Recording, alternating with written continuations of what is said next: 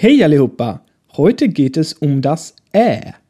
Ä hat in Schweden den Status eines richtigen Buchstabens und ist nicht nur die kleine Schwester von A. Ja, ich bin ein richtiger Junge. Im Wörterbuch hat sie sogar ein eigenes Zimmer, wie auch ihr Bruder das Ö. Alle Ä-Laute, die es im Schwedischen gibt, gibt es auch ansatzweise im Deutschen. Wie ich schon in früheren Lektionen erzählt habe, werden die schwedischen Vokale mit einem etwas offeneren Mund gesprochen. Wir haben hier also vier verschiedene Laute.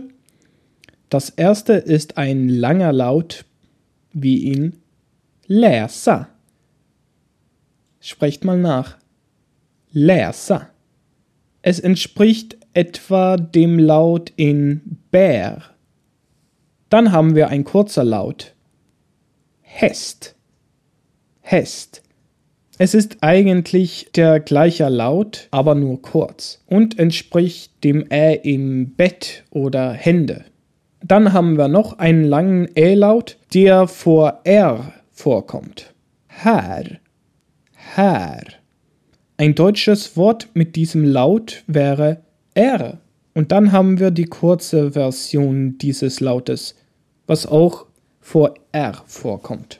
Färg. Färg. Und ein deutsches Wort mit diesem Laut wäre Herr.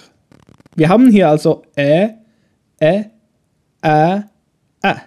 Ich habe hier einen Satz für euch gebastelt, der überhaupt keinen Sinn ergibt, aber er hat alle Laute in sich. Also, Här härskar hästens näsa. Das klingt wie ein Zungenbrecher. Här härskar hästens Näsa.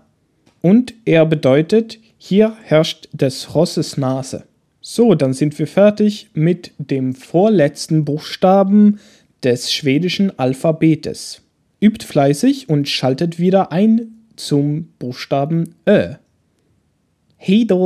Schau mal bei sprichmalschwedisch.com vorbei für zusätzliches und interaktives Material für diese Lektion, Videos und weitere nützliche Hilfsmittel, um Schwedisch zu lernen und werde ein Teil der Sprich mal Schwedisch Community.